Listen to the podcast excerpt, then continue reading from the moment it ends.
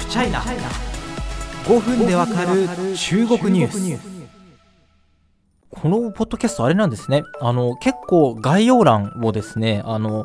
お読みいただいてるのかなというふうに最近思ってまして、まあ、あの結構便利です。あの耳で聞いただけだとちょっと分かりにくい単語だったり、ちょっとあの複雑な単語っていうのをですね、また文字ベースで書き起こしていたりですね、あるいはこのあのお便りを送るための URL とかまとめて、記載させていただいてるんですけども、まあまあそ、その中にちょっと本当どうでもいい一言を書くっていうのはですね、あの私のなんか趣味というか少し性癖みたいな部分になっておりまして、で、あの、ちょくちょく書いてるんですけど、ちょっとですね、まあ、その心身ともに ちょっと調子を崩しておりました。まあ、まあ、それ、それをやりながらでも、この本業の仕事をし、えー、この残業ラジオも続けみたいなですね、まあ、それは僕が好きでやってるんだからいいんですけども、まあ、あの、変なこと言ってないよなっていうふうにですね、えー、最近ちょっと聞き返しております。まあ、あの、いわゆるゴールデンウィークっていうんですかね、あの大型連休後、今日が初の収録でございまして、まあ、あの記者にとってですね、連休期間って何をやるかっていうと、まあ、例えば普段会えない人に会いに行ったりとか、あの積んでた資料とか本とかを読んだりっていう、まあ、そういう時間になるのかなと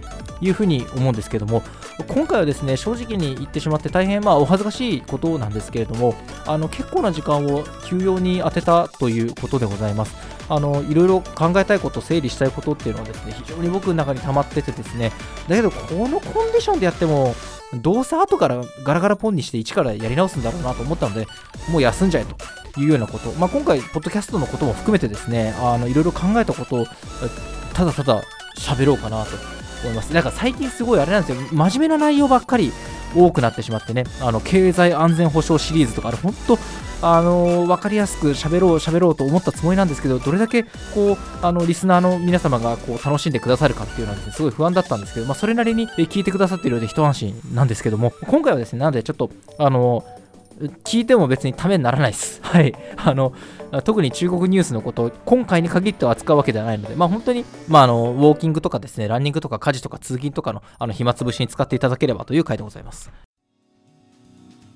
まあ、結論から言うとですね、まあおかげさまで健康状態が、あの、上向きまして、ちょっとね、うん、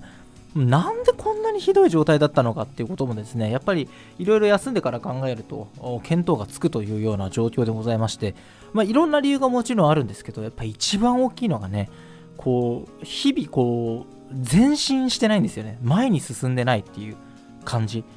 あのやっぱ体が疲れてるっていう感じではないんですよね正直。ハフポハフポストっていうメディアに僕今いるんですけど本当にホワイトな会社だと思うんですよ。これね、別に会社の人も聞いてるから言ってるわけじゃなくて、本当にホワイトな会社で、もちろんこう働こうと思えばいっぱいできると思うんですけど、ね、自分の仕事が終わったらさっと帰るとか、あのね、家庭の都合とか、あるいは病院に行くから今日早めに帰りますみたいなことを言ってもですね、本当誰も文句言わないというような、あの素晴らしい職場でございます。で、あのご存知の方も多いかと思うんですが、私、あの NHK 出身でございまして、で、NHK から転職してきて3年ぐらい、3年以上経つんですけれども、なんというかね、NHK 時代と比べると、この仕事の量自体は変わってないんですよね。どれぐらい記事を書く、どういう取材をするみたいな変わってないんだけども、労働時間というのは大幅に減りました。だからまあ正直言っちゃうとこう古巣でねどれだけ私無駄に拘束されてきたんだみたいな風にやっぱ思いますよね。あの私 NHK の時はですねすんごい怖い先輩がいらっしゃいましていやすんごいねジャーナリストとして超優秀で尊敬してるんですけど、まあ、ただ怖いという先輩がいてですねその先輩が仕事終わって帰るまで自分も退勤できないみたいな時期あったんですよね。なんで僕はもう深夜1時ぐらいには仕事終わって帰りたいんだけど先輩がいるから2時3時みたいなこともあったしうん。まあ、もちろん今の NHK でそんなことは絶対ないと思うし、ね、あくまで昔の私の個人的にこう受けたこう、まあ、例外的な、ね、あのケースなんですけれども、まあ、要は何が言いたいかっていうと、ね、今、ハフポストというね、本当に合理的な働き方ができる会社に来たので、体としてはそんなに疲れてないっていうかね、NHK 時代から比べると相当楽と言ってもいいんじゃないかなというふうに思うんですけど、最近はやっぱね、ちょっとね、心の方がよろしくないなと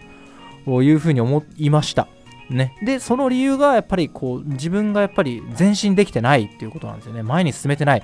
記者として人間として全然未熟のままであるということですよね。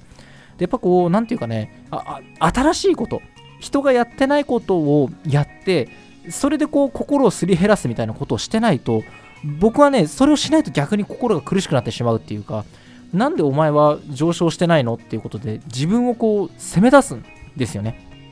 でまあ、なんていうか、ハフポストっていうのはですね、そういう意味で非常に新しいチャレンジができる場所だっ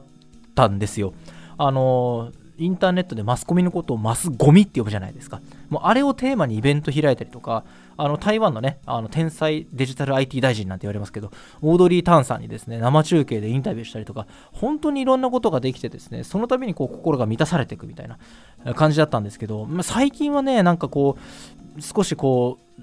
前衛的なことをして攻めていけてるのかっていうことはやっぱ思うんですよね。でもちろんそれは僕自身の頑張りが足りないっていう部分がですね多々あるわけなんですけれども、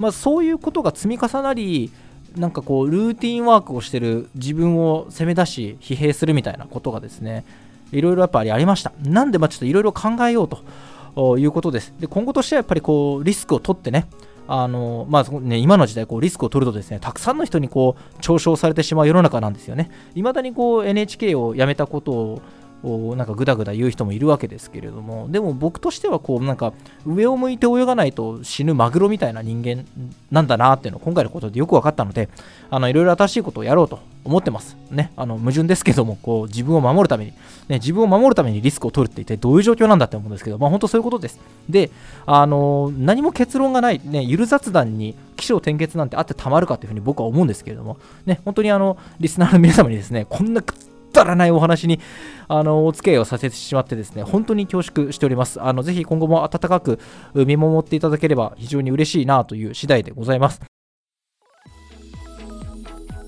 そういえばですね、この概要欄にですね、こう、やばいみたいなことを書いててですね、あの、リスナー様をあの心配させてしまったというちょっと反省もあって今回投稿しました。えっとですね、マシュマロにメッセージいただいております。